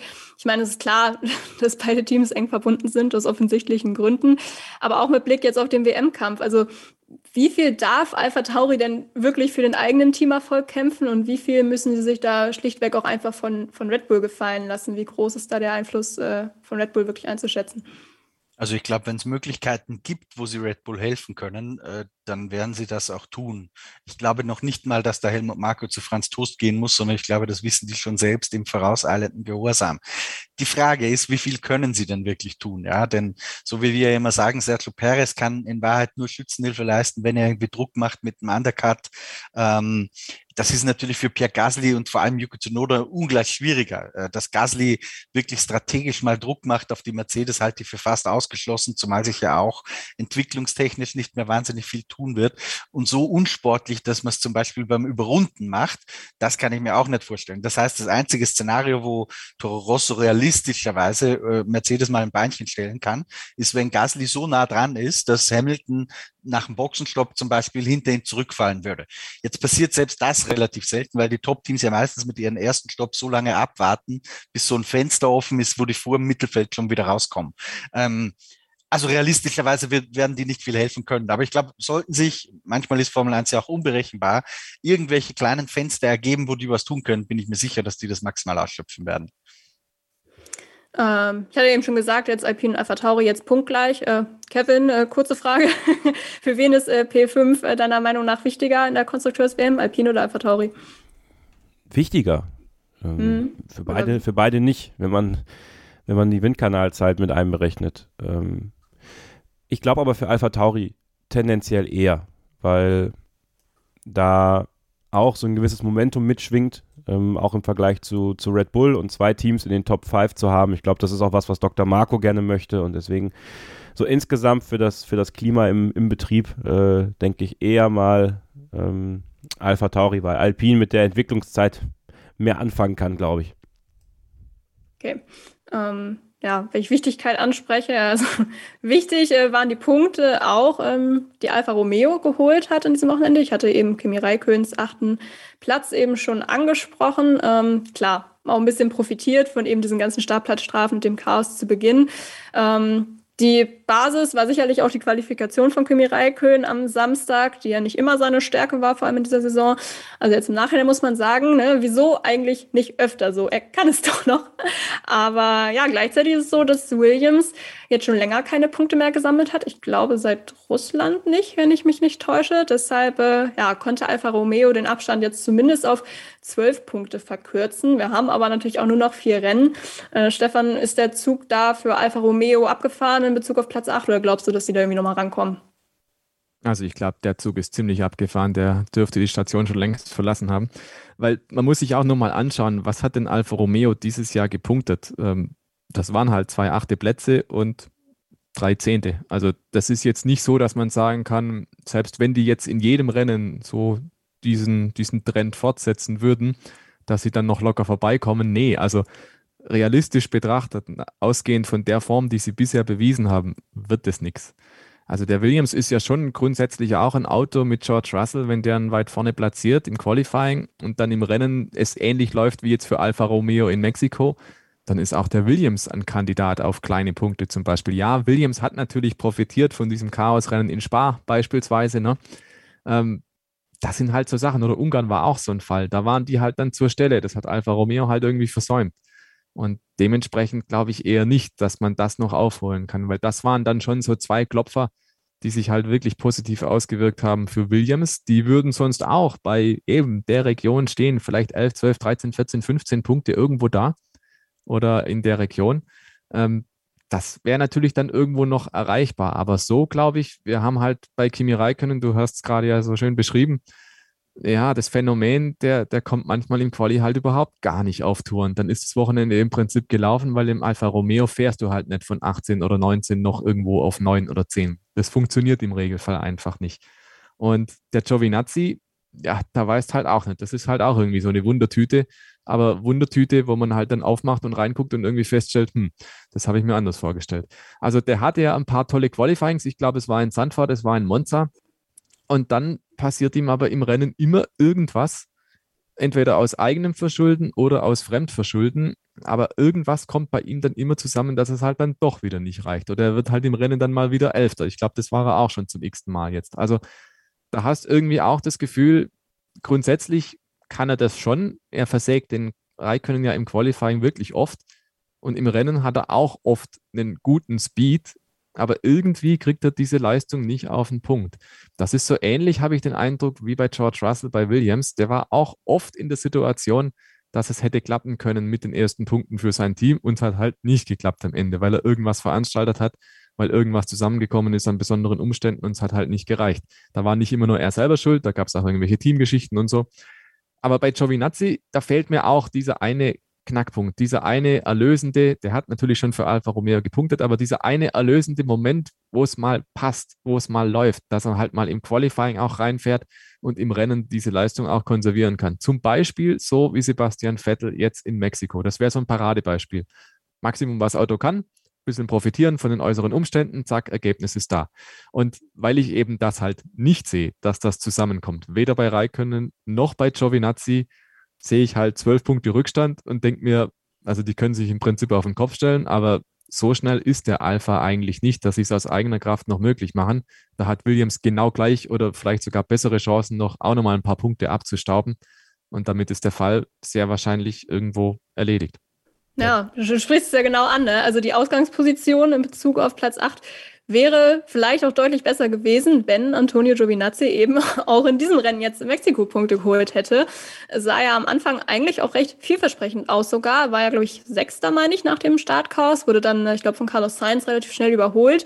Aber ähm, hat sich dann auch ganz gut vor Sebastian Vettel unter anderem gehalten, bis er dann aber in Runde 16 schon früh an die Box geholt wurde und dann ja ziemlich im Verkehr steckte und da auch nicht wieder rauskam. Äh, Stefan, du hast gesagt, äh, wieder Platz 11 am Ende, hat er echt schon gefühlt so ein kleines Abo drauf. Ähm, ja, mal gucken. Das hat, äh, hat man schon auch gehört, finde ich, am Ende am Funk. Da meinte er dann ja auch, ja, danke für die tolle Strategie, Leute. Also da schwang viel Ironie mit. Ähm, versteht man natürlich auch, dass er da ein bisschen angesäuert war. Trotzdem kommt jetzt natürlich die Frage auf, ob dieses Ergebnis wirklich alles war, was da hinter diesem ja, Frust äh, steckte. Wir haben ja letzte Woche auch schon über das zweite Cockpit bei Alfa Romeo gesprochen. Äh, in der Fahrerpressekonferenz am Donnerstag meinte er auch, es gebe keine News dazu. Jetzt heute habe ich allerdings schon relativ viel dazu gelesen, ähm, dass die Entscheidung jetzt doch gefallen sein soll und angeblich nächsten Dienstag öffentlich gemacht werden soll. Äh, ich sage jetzt angeblich, Christian, ich weiß nicht, hast du irgendwie in die Richtung noch was, was dazu gehört, ob die Entscheidung jetzt feststehen soll oder nicht? Hm, ehrlich gesagt, nein, da weißt du mehr als ich, Sophie, weil ich war heute äh, war ich komplett abgemeldet mit neuen Technik-Gimmicks einrichten und so. Ja, alles gut. Nee, es war wohl in einem was ich gelesen habe, in einem Twitch-Interview mit Fred Vasseur, ähm, mit dem Kommentator des französischen Senders Kanal Plus. Also ähm, die übertragen ja auch, glaube ich, Formel 1. Aber werden wir dann ja auch sehen, weil wenn es wirklich nächsten Dienstag ist, dann werden wir da sicherlich auch äh, nächste Woche im Podcast drüber sprechen. Also. Auf Twitch, da läuft noch richtig solider Formel 1-Content. Genau. Zwinker, zwinker. Da ist der richtig gute Journalismus unterwegs dann auch. Äh, ja, also abwarten. Ähm, mal schauen, was, was da dann draus wird. Ähm, wir haben jetzt noch gar nicht gesprochen über McLaren und Ferrari. Das können wir aber gleich auch noch nachholen, wenn wir dann äh, zur Vorschau auch auf das Rennen in Interlagos kommen. Wir müssen aber natürlich vorher noch unseren Fahrer des Wochenendes in Mexiko krönen und vielleicht äh, bekommen wir uns ja sogar auch auf einen geeinigt. Ich bin gespannt. Christian, komm, wirf mal einen Namen in den Raum. Für, für den einen Fahrer des Rennens. Ähm, Wochenende. Des Wochenendes. Hier, des Wochenendes, hier machen ja. wir das Wochenende. Du musst das ganze Wochenende gucken, Christian. Nochmal anspruchsvoller, ja. wenn schon, denn schon. Ach, ich finde sowas immer wahnsinnig schwierig, aber ich würde so Sergio Perez nehmen irgendwie, oder? Das ist mehr eine aus dem Bauch raus Sache. Okay. Äh, Stefan, schließt du dich da an oder hast du doch einen Alternativvorschlag vielleicht?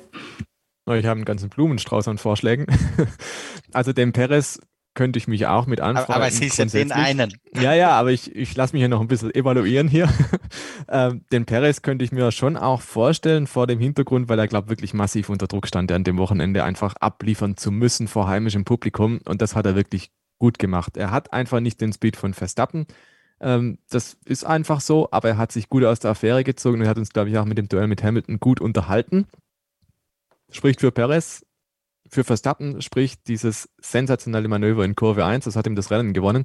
Und das muss man erstmal so machen. Also auf der Außenbahn überholen gegen zwei Mercedes, wo du weißt, ähm, da hat es auch schon mal ein bisschen gescheppert, die halten im Zweifel auch rein. Also fand ich nicht nur mutig, sondern auch ohne stehendes Rad und alles. Das hat er so blitzsauber durchgezogen. Und dieses Rennen war 1A. Also wirklich, da kann man Verstappen auch nur loben. Allerdings, ich glaube, mein Mann des Wochenendes, und das kann man auch gerade schon, haben wir gerade schon auch besprochen, Pierre Gasly, weil das war, also Franz Toast hat gesagt, neun von zehn möglichen Punkten. Ich würde sagen, zehn von zehn, besser geht's einfach nicht. Und deswegen darf man das, glaube ich, auch mal loben. Also ich nominiere Pierre Gasly, weil das war bockstark. Ja, Kevin, du darfst natürlich auch noch. Mehr kann ich nicht sagen. Pierre Gasly ist auch meine Nominierung. Okay, sehr gut. Hatte ich darauf gehofft, dass, dass wir uns darauf einigen können und ich mich wieder entscheiden muss. Ähm, weil ich glaube, dann haben wir jetzt äh, quasi demokratisch abgestimmt. Also ich würde mich da auch, auch anschließen, vor allem wenn man eben auch das ganze Wochenende betrachtet, weil ja, Red Bull, Quali Samstag, Perez und Verstappen haben wir, also es ist schon meckern auf hohem Niveau, ja, aber haben es nicht 100% perfekt umgesetzt, finde ich, wenn man auch das Q3 dann da anguckt. Aber wie gesagt, ähm, ja, ist wirklich meckern auf hohem Niveau, aber ich denke, mit Pierre Gasly haben wir einen würdigen Fahrer des Wochenendes gefunden.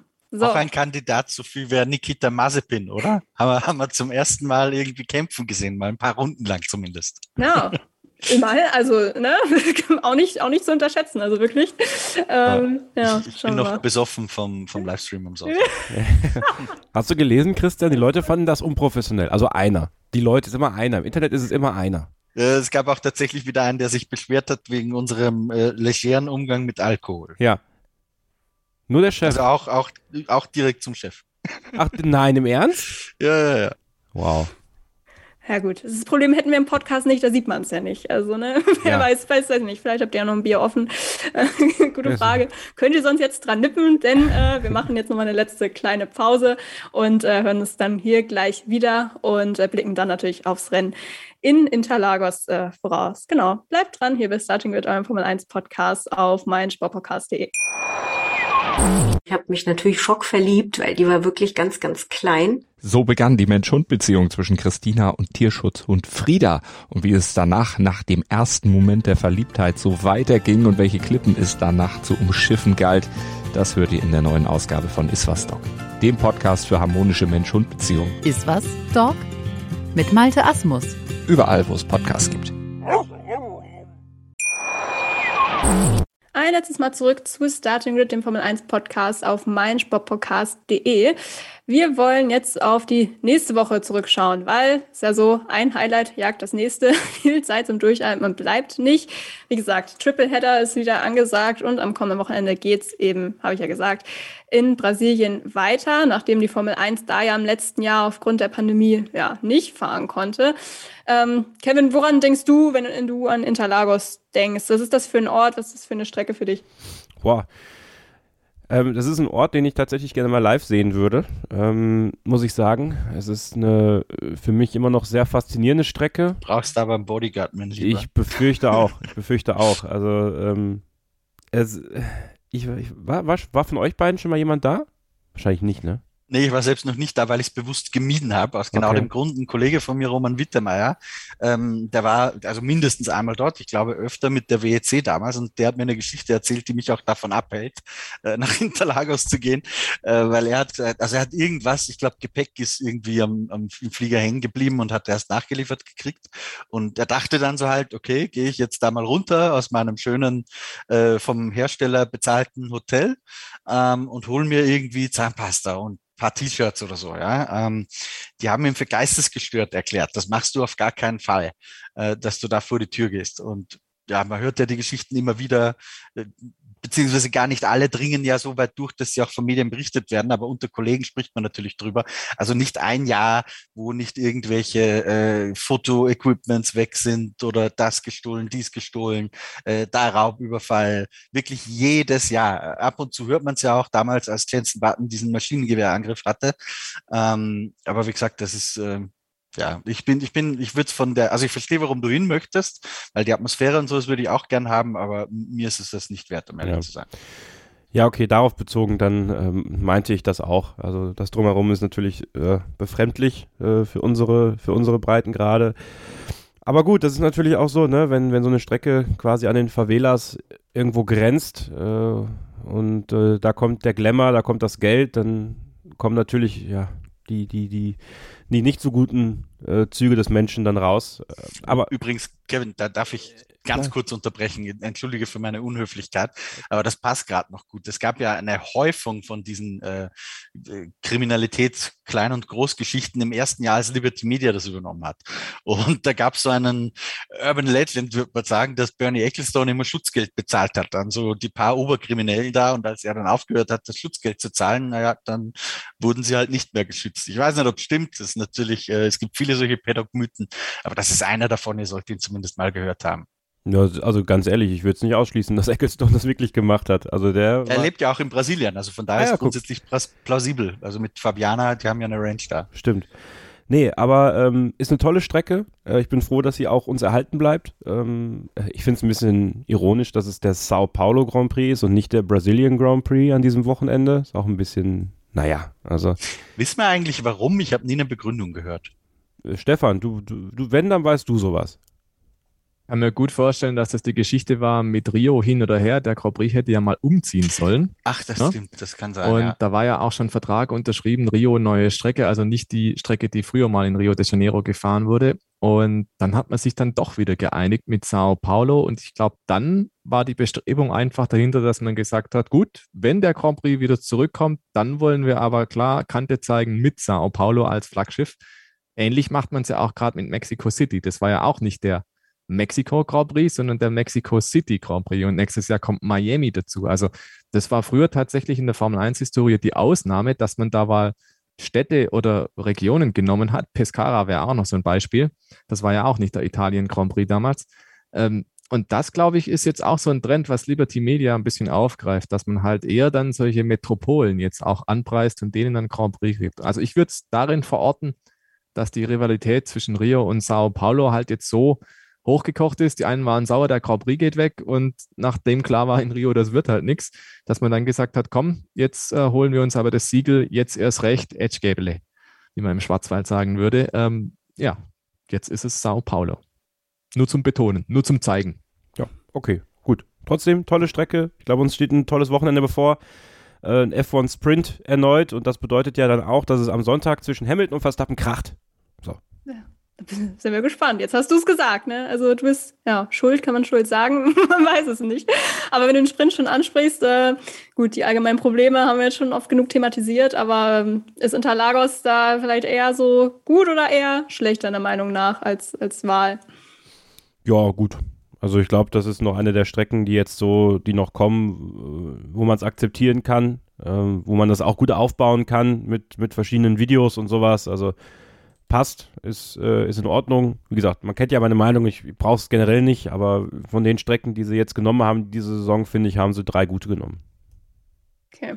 Ich würde äh, an der Stelle, weil es gerade ganz gut passt, auch gerne mal einen Kommentar mit reinnehmen, der über Twitter kam, und zwar von Dennis Becker, ähm, der was geschrieben hat, was wir auch schon öfter thematisiert haben, generell, nämlich, dass die Sprints, aber auch die normalen Rennen teilweise einfach langweilig sind, weil man halt kaum die Chance hat zu überholen. Ähm, Gut, er sagt auch dazu, dass es aber eben nicht an den Strecken liegt, sondern eben auch an den Autos, die ja, ne, Dirty Air etc. da einfach ähm, das nicht möglich machen. Darum kriegen wir ja auch im nächsten Jahr unter anderem die neuen Regeln. Und Dennis wollte jetzt gern von uns wissen, ob wir diesen Optimismus der FIA teilen, die ja der Meinung sind, dass man genau dieses Überholproblem durch die Änderungen im nächsten Jahr in den Begriff bekommt. Ähm, Christian, die Frage würde ich einfach mal an dich weitergeben. Wie optimistisch bist du da? Oh, ich habe gehofft, du fragst jetzt Stefan oder so, weil das finde ich wahnsinnig schwierig zu beantworten. Also alle sagen uns, dass es besser wird, äh, das Dirty Air Problem, dass es nicht mehr so schlimm sein wird, aber wie gut es dann wirklich äh, gehen wird oder wie viel besser, das für mich ehrlich gesagt so gut wie unmöglich vorherzusagen. Ich glaube, selbst die Ingenieure, die jetzt an den Autos arbeiten, die die ganzen Simulationsdaten kennen, selbst für die ist das, glaube ich, relativ zäh, äh, wirklich abzuschätzen, wie verhält sich dann auf der Strecke, weil du kannst ja vieles simulieren am Computer. Selbst im Windkanal gibt es äh, manche, die das können, dass du zwei Autos hintereinander reinstellst. Ähm, aber das wirklich in der Realität dann auch vorherzusehen, das ist ja nochmal was anderes. Und von diesen ganzen Windkanal- und äh, Software-Experimenten erfahren wir ja gar nichts. Ähm, das heißt, was wir haben, sind die Aussagen von den Verantwortlichen, die sagen, alles wird besser. Ähm, die haben aber auch gesagt, die Autos werden um ich glaube, drei, vier, fünf Sekunden langsamer, hat es geheißen. Äh, inzwischen hat man, ist man davon ja wieder abgewichen und hat gesagt, wir sind laut Simulation schon wieder auf eine halbe Sekunde an dem Speed der aktuellen Autos dran. Ähm, auch das werden wir erst im Frühjahr sehen. Also ich äh, liege mit meinen Prognosen sowieso meistens falsch. Deswegen gebe ich hier keine ab. Das Einzige, worauf ich mich äh, festnageln lassen würde, ist, also schlechter wird es nicht werden. Da bin ich mir, da bin ich mir schon relativ sicher. Okay, das ist auch vielleicht, eine Aussage. Vielleicht ja, noch eine kurze Ergänzung. Ähm, neulich hat tatsächlich sich Ross Braun, der Formel 1 Sportchef, nochmal geäußert und das fand ich insofern bemerkenswert, weil da kam zum ersten Mal sowas rüber wie, nee, das wird vielleicht doch nicht jetzt so diese ganz große Revolution, wie es jeder erwartet. Also er hat es jetzt nicht eins zu eins so ausgedrückt, aber dieses euphorische, ah, nächstes Jahr wird alles besser und dann überholen alle in Grund und Boden oder so, ähm, das, was man da so bisher als Szenario gemalt hat an die Wand, da kam jetzt zum ersten Mal so ein bisschen der Tenor raus, naja, das ist jetzt eigentlich nur ein Schritt auf dem Weg dahin. Also man behält ja auch DRS. Ursprünglich hat man ja auch mal gesagt, komm, ähm, vielleicht geht sogar ohne DRS. Das war aber mehr so nur so ein bisschen in den Wind gepfiffen und man ist dann recht schnell zu dem Punkt gekommen, nee, DRS muss bleiben. DRS bleibt ja auch. Und was Braun jetzt gesagt hat, war mehr so in die Richtung, naja, ähm, man darf sich jetzt nicht zu viel erwarten dann vom nächsten Jahr. Und das klang für mich so, dass ich gedacht habe, hoppla, also das ist jetzt mal die erste belastbare Aussage, wo einer, der wirklich wissen muss, um wie es da eigentlich steht, dass der sagt, naja, möglicherweise ist dieses neue Reglement halt vielleicht doch nicht so, dass man jetzt hinterher Hurra schreit. Also äh, eine Grund, Skepsis, glaube ich, sollte man sich bewahren. Ich glaube jetzt nicht, dass es nächstes Jahr ein Feuerwerk wird, ein Rad, ein Radracing, dass das jetzt alles gelöst ist und die super überholen, super hinterherfahren können. Da plädiere ich auch dafür, dass uns einfach mal die Autos dann anschauen im nächsten Jahr und mal gucken, wie sich denn so verhält. Ich bin eh nicht davon überzeugt, dass das das alleinige Kriterium ist und mir wäre es lieb gewesen, DRS wäre komplett raus. Ist jetzt halt nicht. Aber ja, also Optimismus und Skepsis, das sind natürlich zwei große Worte. Irgendwo dazwischen wird es liegen.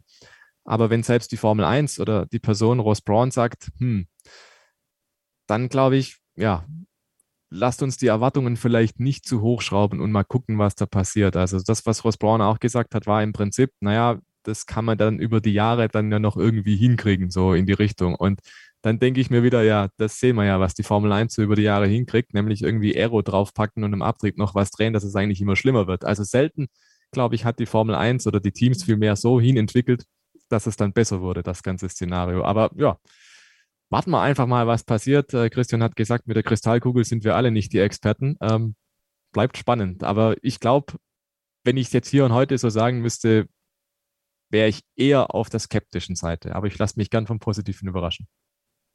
Ja, letztendlich ist es natürlich auch nur Kaffeesatz lesen. Ein bisschen gedulden müssen wir uns noch. Äh, ja, Step by Step. Also bei diesem Sprint in Brasilien müssen wir auf jeden Fall jetzt noch so auskommen, wie es gerade ist. Und ja, ob es dann äh, spannend wird mit Überholmanövern oder ob sich das Rennen dann doch, Rennen, Sprint, wie auch immer, äh, doch eher zum Schlafen einlädt, werden wir dann ja sehen. Es würde sich urzeitmäßig ja sogar anbieten, aber hoffen tue ich es natürlich trotzdem nicht. Äh, ich habe das vorhin schon gesagt, wir können natürlich den Kampf um Platz drei zwischen Ferrari und McLaren nicht komplett äh, ignorieren. Ähm, Ferrari hat da einen doch ordentlichen Schritt gemacht in Mexiko durch die Plätze 5 und 6 von Charles Leclerc und Carlos Sainz.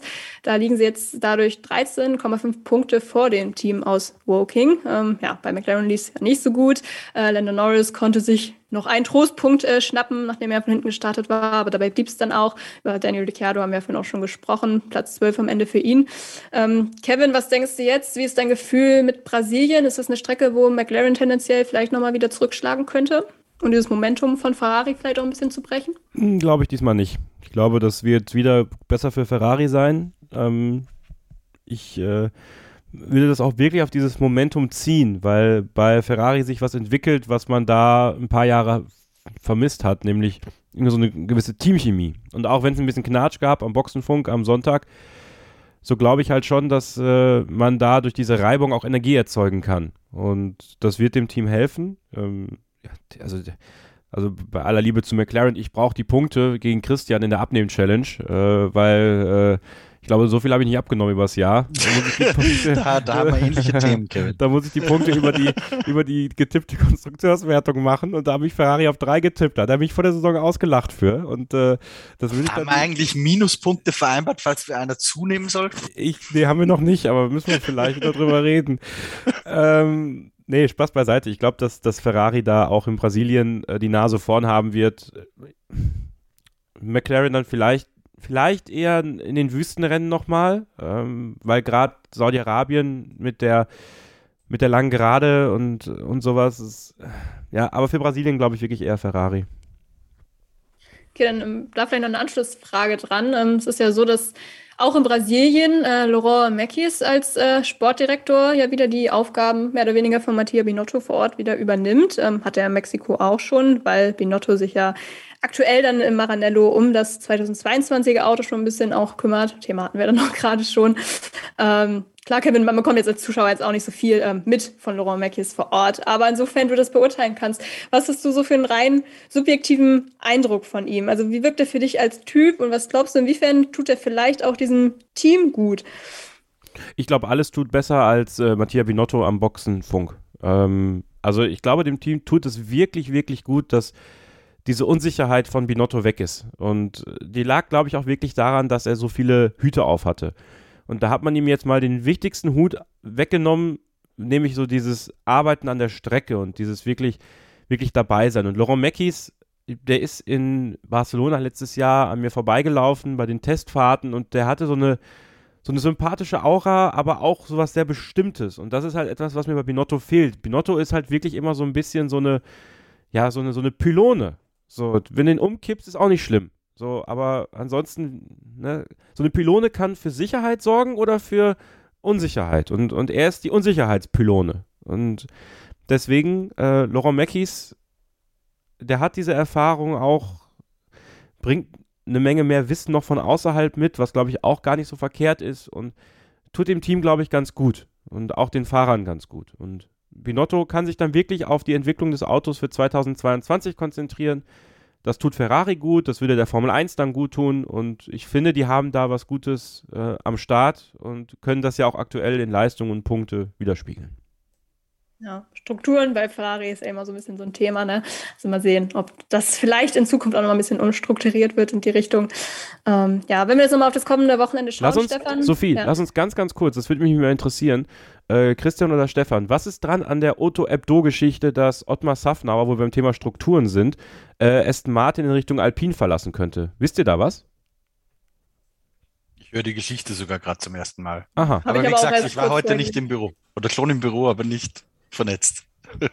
Geht mir, geht mir ähnlich, aber ich bild mir ein, da gab es auch schon früher in diesem Jahr mal so hin und wieder so Spekulationen, dass Safnauer vielleicht nicht mehr ultra fest im Sattel sitzen würde bei Aston Martin, aber geht mir wie Christian, ich weiß jetzt auch nicht, ich habe das neue Story auch nicht gelesen, habe auch keine weiteren Hintergründe. Gut. Ohne die Geschichte zu kennen, ein, ein Eindruck, den ich schon länger habe, ist, dass Job Safnauer da nicht mehr so wohlfühlt, wie er das mal getan hat. Ja, klar.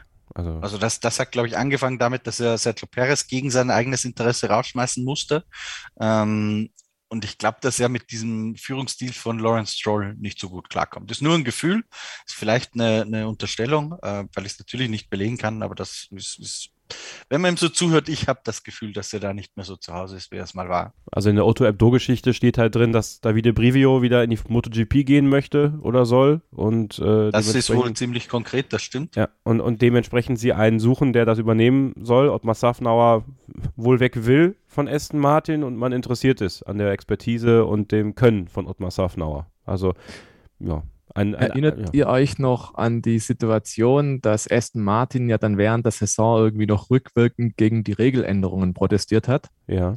Und da war ja auch Safnauer einer, der das nach außen getragen hat, dann also von Aston Martin aus. Und jedes Mal, wenn er da gefragt wurde, bei Interviews bei Sky, äh, in den Pressekonferenzen, da hat man immer den Eindruck gehabt, der wurde angesetzt darauf, dass er dieses Thema nach außen trägt. Das war nicht was, was er selber vertreten hat, wo ja. er dahinter steht. Absolut, das, das wollte was, der gar nicht. Das wollte der gar nicht. Das hat aus jeder Pore getrieft ich muss das jetzt so sagen. Und Christian hat es ja gerade gesagt, es ging damit los, dass quasi sein Team, wie er es zusammengestellt hatte, auseinandergerupft, auseinandergenommen wurde. Und dann kam noch diese Einwirkung von außen, mutmaßlich aus der Chefetage, und wer ist der Chef, ne? Ähm, dass er solche Sachen hier in den Raum stellen muss. Und da hat man schon das Gefühl gehabt, glaube ich, das passt überhaupt gar nicht mehr. Also mich würde es auch nicht wundern, wenn er den Stecker zieht und sagt, Freunde, ähm, ich hätte da gern noch was anderes gemacht. Dann geht er von Lawrence Stroll zu Fernando Alonso. Also äh, nicht, ein, ein, nicht minder politisches Konstrukt da bei Alpine, ne? Aber ja, wenn es denn so kommt, man weiß es ja nicht. Ähm, der Alonso ist natürlich ein sehr politischer, das stimmt schon. Wobei ich glaube, inzwischen nach außen hin ein bisschen händelbarer als zu McLaren-Honda-Zeiten, würde ich mal meinen. Der ist immer noch kantig, na klar, das hat er nicht abgelegt. Wie er dann intern agiert, das wage ich nicht zu beurteilen. Das ist, glaube ich, extrem schwierig. Vor allem, weil der Alonso inzwischen ja auch, weiß nicht, ob man sagen kann, Alonso 2.0, ähm, oh. aber da sicherlich auch ein bisschen gereift ist nochmal. Wobei 2.0 stimmt ja nicht. Wahrscheinlich eher minus 1.0, weil er ist ja nach außen hin jünger geworden. Ne? Also ich, ich glaube, wenn, wenn Lawrence Stroll der Kimi der Hund von Dave Gaming ist, dann ist äh, Fernando Alonso im Vergleich dazu mein Kimi Kätzchen. Also hat auch Alonso gerne an Cyril Abitebuls 10 rumgespielt, bevor er dann gegangen ist. Hat dann zugekratzt, ja? okay, genug Behaarung war ja da. okay, Sophie, jetzt darfst du ja, Sorry. Wie kriege ich davon jetzt wieder den Übergang zurück? Ich bin mir nicht sicher. Lassen wir es einfach. Ähm, Christian, Frage an dich. Äh, es ist ja so, dass äh, die Strecke jetzt in, in Brasilien auch relativ hoch liegt, also gut 800 Meter über dem Meeresspiegel, natürlich nichts im Vergleich zu Mexiko. Trotzdem äh, sehen viele Red Bull auch deswegen wieder am Vorteil in diesem Wochenende. Und man muss ja sagen, wenn Verstappen jetzt auch in Brasilien gewinnt, dann sieht schon sehr, sehr gut aus, weil wir haben es auch bei Telegram nochmal nachgerechnet in der Gruppe. Dann erreichen tatsächlich fast schon ähm, ja, noch zweite Plätze in den letzten drei Rennen. Und ich könnte mir aber vorstellen, dass viele von euch da draußen, noch die neutral zuschauen, hoffen, dass Mercedes an diesem Wochenende doch nochmal zurückschlägt. Also Christian, Frage an dich. Äh, kannst du diesen Fans Mut machen? Gibt es deiner Meinung nach irgendwie Anlass zur Hoffnung, dass es in Interlagers anders laufen könnte als in Mexiko und dass dieser WM-Kampf vielleicht doch nochmal enger wird? Also du hast ganz richtig angesprochen, dass die Höhenlage, ähm, die weit nicht so krass ist wie in Mexiko, aber dass das schon etwas ist, was dem Red Bull beziehungsweise dem Honda-Motor äh, entgegenkommt. Auch dem Red Bull, weil wir wissen, Anpressdruck, äh, Stefan hat es eingangs schon gesagt, äh, trotz dieser Flügel äh, in Mexiko die höchsten Geschwindigkeiten. Das gilt halt alles abgeschwächt für Brasilien auch. Und das kommt eher Red Bull entgegen als Mercedes. Allerdings Toto Wolf hat nach äh, Mexiko gesagt, er ist äh, optimistisch äh, dass die relativ gesehen zu Red Bull, so war, glaube ich, seine Formulierung, viel besser dastehen werden. Und Andrew Schofflin von Mercedes hat gesagt, er ist sehr optimistisch, wenn ein paar Wölkchen darüber ziehen. Ähm, er ist weniger optimistisch, wenn es 50 Grad Asphalttemperatur hat. Ähm, das trifft sehr gut auf den Punkt, weil ich glaube, es wird darum gehen, welche Temperaturen hat's da, wie staubig ist die Strecke, wer trifft das Setup ein bisschen besser. Die ganze Leier könnte ich jetzt endlos fortsetzen. Sehr langweilig, keine klare Prognose. Ähm, aber ich glaube tatsächlich, dass es so ein Grundding gibt, dass die Höhenlage dafür sorgen sollte, dass Red Bull zumindest auf Augenhöhe ist. Ähm, ich würde nicht so weit gehen und sagen, dass die das Rennen unbedingt gewinnen werden müssen, so klar wie Mexiko. Dr. Marco hat ja auch gesagt, äh, noch ein Doppelsieg in Brasilien wäre schön, so optimistisch bin ich nicht. Ähm, diese Aufhängung von Mercedes mit dem Absenken sollte in Brasilien wieder ein bisschen stärker wirken. Das heißt, äh, ich sehe es wirklich relativ ausgeglichen. Was ich nicht sehe, ist, dass Red Bull da äh, einen Doppelsieg einfährt und quasi die erste Hand an den WM-Pokal legt. Dafür ist, glaube ich, noch zu früh. Ja, egal, äh, was passiert. Wir werden es auf jeden Fall mitbekommen. Und zwar, wenn ihr am Wochenende auch auf YouTube wieder vorbeischaut, ähm, auf dem Kanal von Formel1.de. Da werden natürlich äh, Kevin und Christian auch wieder ab dem Medientag am Donnerstag, ist ja fast schon wieder soweit, jeden Abend, ähm, dann auch bis zum Rennsonntag abends, einen Livestream machen zu allem, äh, was passiert ist. Ich weiß nicht, Kevin, gibt es dazu noch irgendwas zu sagen? Entschuldigung. Folgt, folgt, äh, folgt auf jeden Fall mal hier ähm, dem YouTube-Kanal. Ne? Dann bekommt ihr immer eine Information, wann wir denn live gehen. Und äh, ja, auch natürlich Kimi der Kater bei, äh, bei Instagram. Also das ist der Instagram-Account, den ihr folgen müsst. Äh, noch vor Starting Grid aktuell. Also das ist der neue heiße Scheiß. Und da möchte ich, also da seht ihr auch Christian immer voll oberkörperfrei. Das ist wirklich. Wenn das ja, jetzt kein Anreiz sind wir, ist. Sind wir wieder bei, bei Cyril. ähm, ja, Anreiz, weißt du, die Abnehmwette, das, das hat vorhin schon sehr viel gesagt. Aber ich wollte für Kimi der Kater, um das ein bisschen aufzupeppen, ähm, eigentlich äh, Modellautos kaufen von Lewis Hamilton und Max Verstappen für die Näpfe zum Positionieren. Ähm, das geht aber nicht, weil es Lewis Hamilton noch nicht in 1 zu 18 gibt. Zumindest habe ich ihn nicht gefunden. Äh, also ich habe, ich, habe, ich habe ein 1 zu 18 Modell neuerdings. Lewis Hamiltons Weltmeisterauto von 2020 ja, in der Türkei. Okay, aber ich meine, ein 21er, das gibt's glaube ich tatsächlich. Nee, den gibt's noch nicht, nein. Genau, deswegen. Muss halt ähm, einen 1 zu 8er nehmen. Jetzt habt dich doch nicht so.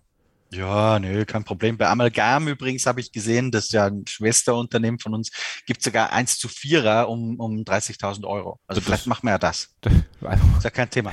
Können wir eine Spendenaktion machen hier, oder? Damit kennen wir uns aus. Ja, aber äh, Kimi der Kater ist eigentlich auch schon ein gutes Stichwort, Christian. Äh, der ist ja ein bisschen unser, unser, oder euer, muss man sagen, oder dein Tippkönig auch. Und äh, ich lasse euch natürlich auch nicht ohne Tipps gehen heute. Und äh, ja, Christian, ich würde sagen, du darfst doch gleich einfach anfangen, aber bitte ohne Hilfe von Kimi den Karte. Das wäre natürlich schummeln. Wobei, ich glaube, letzte Woche lag er gar nicht richtig, ne? Also vielleicht doch gar nicht so schlau.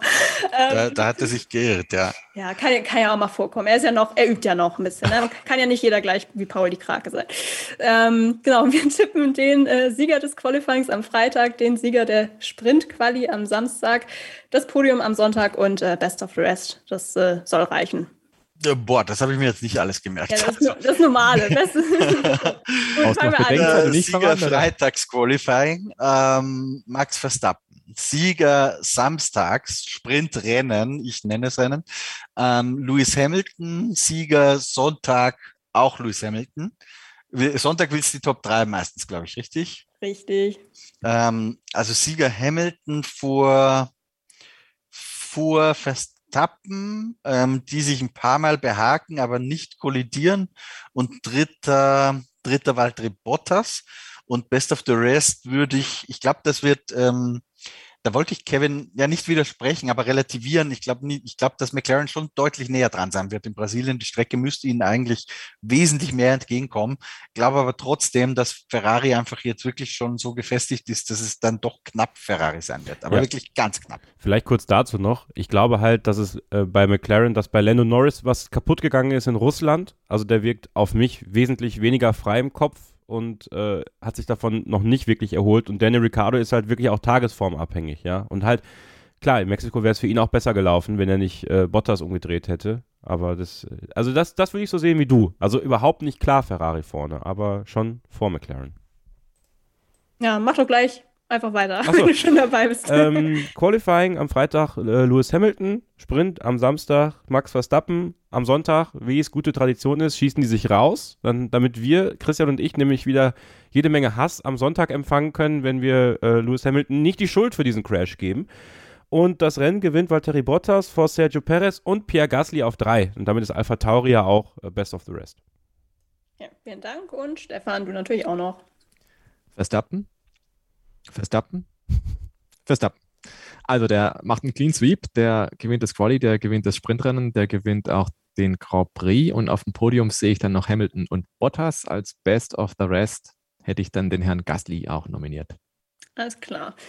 Dann, äh, ja, ich sag auch, Verstappen holt die Pole, der gewinnt dann auch den Sprint, tippe aber dann beim Podium im Rennen auf Hamilton, Verstappen, Bottas und sag dann jetzt einfach Best of the Rest. McLaren, einfach um was Gegensätzliches zu machen. Und man muss ja sagen, ne, letztes Sprintwochenende Monza hat ja auch ganz ordentlich funktioniert. Ähm, gut, lassen wir das einfach mal so stehen. Ähm, wir haben eben Social Media bei Kim Medium Carter schon angesprochen. Ähm, Kevin meint zwar, ihr sollt dem eher folgen als Starting Grid. Ähm, gut, ich würde euch trotzdem vielleicht ans Herz mhm. legen, Starting Grid auch mal äh, anzuschauen. Da ist natürlich auch alles verlinkt. Und ihr könnt natürlich auch jederzeit Fragen stellen, die wir dann auch versuchen, hier im Podcast ab und zu mal unterzubringen. Das hat auch äh, Timo Becker gemacht. Zumindest ist das sein Twitter-Name. Ich weiß nicht, ob es auch sein echter Name ist, aber ich nenne ihn jetzt einfach so. Und äh, zwar hat der uns gefragt, wie denn unser Grid aussehen würde, wenn es drei Autos per Team geben würde. Ähm, gut, das haben wir jetzt zeitmäßig heute leider nicht mehr unterbringen können, aber wir würden das gerne im nächsten HörerInnen-Stammtisch noch mit aufgreifen. Ich finde das nämlich auch sehr spannend, die Frage. Also Timo, vielen Dank dafür. Und äh, würde da auch euch da draußen nochmal auffordern, ähm, vielleicht uns auch eure zu, äh, Vorschläge dazukommen zu lassen. Und falls jemand das und vieles mehr dann auch mit uns hier im Podcast diskutieren möchte, dann ähm, könnt ihr euch auch gerne melden, denn wir haben noch ein bisschen Platz an unserem Stammtisch im November, der dann, ich glaube, übernächste Woche nach dem Rennen in Katar stattfindet, meine ich. Ähm, genau, da könnt ihr zum Beispiel auch gerne Mail an Kevin schreiben. Äh, Kevin.scheuren.meinsportpodcast.de ist das, ähm, wenn ihr mitmachen wollt. Und ja, damit war es das denn jetzt auch äh, für heute. Ich bedanke mich ganz herzlich für die fachkräftige Unterstützung bei Stefan Ehlen. Ja, vielen Dank auch. Hat mich wieder gefreut, dass ich am Start sein dürfte. Dankeschön auch für die tollen Leser- und Hörerfragen. Finde ich immer auch schön, wenn man da was reinkriegt von außen, was man diskutieren kann. Und ja, ich fand, es war wieder eine schöne, illustre Runde. Dankeschön dafür. Ja, sehr gern. Äh, der Dank geht natürlich auch an dich, Christian. Schön, dass du auch so spontan heute noch dazu gekommen bist. Ich würde mich auch lieber bedanken für die Einladung, aber Kevin sagt, ich muss immer bitte gerne sagen. So ist es okay. nämlich. Ja, Traditionen dürfen nicht gebrochen werden, das stimmt schon. Und äh, ja, Kevin, äh, für dich gilt natürlich auch immer dasselbe. Danke auch an dich fürs dabei sein. Ja, gerne. Schön. Mir hat es natürlich auch wieder sehr viel Spaß gebracht. Ich hoffe, euch da draußen auch. Genießt das Wochenende und wir hören uns dann nächste Woche wieder hier bei Starting Grid, wenn wir auf Brasilien zurückschauen und auf Katar natürlich auch vorausblicken. Bis dahin, macht's gut und keep racing. Wie viele Kaffees waren es heute schon? Kaffee spielt im Leben vieler eine sehr große Rolle. Und das nicht nur zu Hause oder im Café, sondern auch am Arbeitsplatz. Dafür gibt es Lavazza Professional. Kaffee am Arbeitsplatz, der genauso lecker schmeckt wie in eurem Lieblingscafé. Die perfekte Kaffeelösung für jede Art von Unternehmen. Klein, mittel, groß. Ihr habt auf jeden Fall einen Kaffee, der schmeckt. Die richtige Motivation für eure Arbeitstage. Alle Infos zu Lavazza Professional findet ihr auf lavazzapro.de mit allen Kaffeelösungen für euer Büro. Starting Grid, die Formel 1 Show mit Kevin Scheuren und Sophie Affeld in Zusammenarbeit mit motorsporttotal.com und Formel1.de. Keep racing auf meinsportpodcast.de.